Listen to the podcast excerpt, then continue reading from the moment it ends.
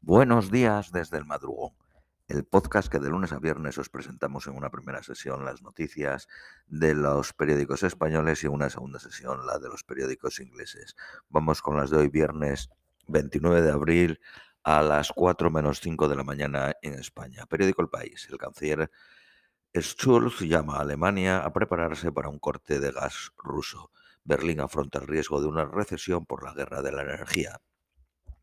Las empresas energéticas europeas tratan de adaptarse a las exigencias de pago de Moscú sin saltarse las sanciones decretadas por la Unión Europea. Polonia y Bulgaria asegura que tiene reservas de gas y alternativas de suministro frente al corte ruso. Moscú amenaza con una respuesta dura si Occidente anima a Ucrania a atacar territorio ruso.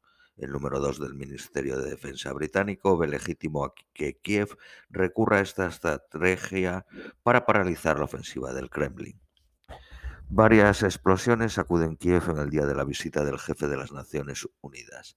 Zelensky asegura que Rusia ha lanzado cinco misiles contra Kiev. Rusia afirma que ha destruido seis depósitos de armas y combustibles en Ucrania. Biden pide al Congreso de Estados Unidos 31.000 millones de euros más para ayudar a Ucrania y ha propuesto donar a Ucrania los fondos confiscados a los oligarcas rusos sancionados. La empresa de gas Gazprom dice que Polonia compra gas ruso a través de Alemania. Multa de 39.000 euros de Rusia a Twitter por no retirar contenidos prohibidos. Suecia descarta un referéndum sobre su ingreso en la OTAN. Ucrania y Bulgaria alcanzan un acuerdo para exportar el grano ucranio a través de la ciudad búlgara de Varna. Se busca casa para el primer ministro canadiense. La residencia oficial está en muy mal estado y la restauración sería muy costosa. Estados Unidos avanza hacia la prohibición de los cigarrillos mentolados, pues se trata de una sustancia que disfraza el daño de la nicotina. Periódico ABC. Rusia no acepta varios pagos de Alemania y Scholz alerta de posibles cortes de gas el vicepresidente de la rusa Gazprom Bank se va a Ucrania para luchar contra Putin. Ucrania denuncia que 35 de los 49 jefes de administración de la ciudad de Gerson han sido secuestrados.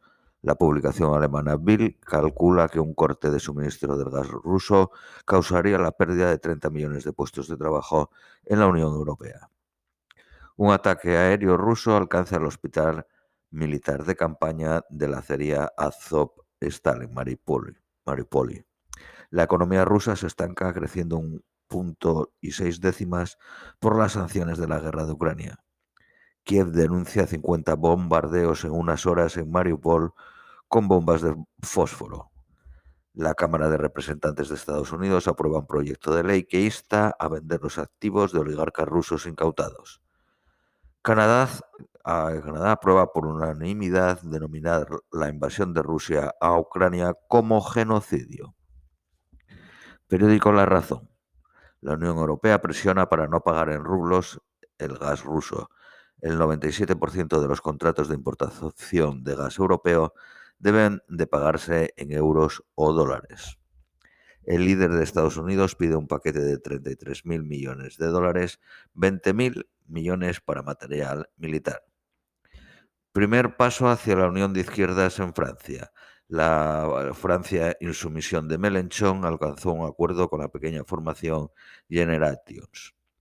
Periódico Cinco Días. La multinacional Unilever subió los precios un 8.3 décimas en el primer trimestre. Ryanair traerá 50 aviones a España para alcanzar los 60 millones de viajeros en 2025. Twitter gana 490 millones con más usuarios y menos ingresos de lo esperado. El PIB de Estados Unidos sufre una caída del 1.4 y enciende las alarmas de, recesión. La inflación y el COVID explican el descenso del crecimiento hasta marzo. El precio de los carburantes aumentó el mes pasado un 8.5. Periódico El Economista. Más de 7.000 ganaderos exigen 800 millones a las lácteas por, pactar precios. Ryanair esquiva el alza del crudo y congela las tarifas. Vamos con las noticias nacionales españolas, periódico El País. Sánchez salva el plan de ayudas pese al rechazo de Esquerra Republicana y el Partido Popular. El Congreso aprueba in extremis el decreto anticrisis con el voto de Bildu. Feijóo sorprendió a los suyos al decantarse por el no. El Congreso constituye la Comisión de Secretos Oficiales con la entrada de Esquerra Republicana, Bildu, Junts y la CUF. El paro sube en más de 70.000 personas y la inflación baja al 8.4. La dureza de Robles, la ministra de Defensa, complica la estrategia de apaciguamiento de Sánchez. Malestar en sectores del Ejecutivo y el Partido Socialista por el tono de la ministra. Periódico ABC. Bildu rescata a Sánchez y el independentismo recibe su recompensa. Horas después de la votación, los secesionistas obtenían cuatro de los diez puestos de la Comisión de Secretos. Los aversales tranquilizaron a Esquerra, a Esquerra Republicana al avisarle la víspera de que se encargarían de votar el plan anticrisis. El Partido Popular seguirá ofreciendo acuerdos al gobierno como alternativa a sus pactos con Bildu. En Génova descartan que el choque por el decreto de ley anticrisis condicione la negociación del Consejo General del Poder Judicial. Errejón se sienta hoy en el banquillo por la supuesta patada a un hombre en Madrid. La industria copa el 52% de la destrucción de empleo en el arranque del 2022. Periódico La Razón. El gobierno no da por perdido el diálogo con Esquerra Republicana y lo fía a nuevas concesiones para salvar la legislatura. Eh, Bildu condicionó su apoyo al decreto anticrisis a que no se pactara con el Partido Popular ninguna bajada de impuestos. Los soberanistas acceden a los secretos tras el golpe de la presidenta del Congreso. El Partido Popular denuncia que una condenada por exaltación del terrorismo forma parte de la comisión. La reforma laboral se estrena con 100.000 empleos perdidos. La tasa de paro se eleva al 13.6.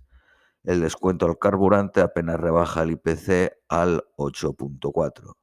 Cinco casos más en Madrid de hepatitis aguda infantil.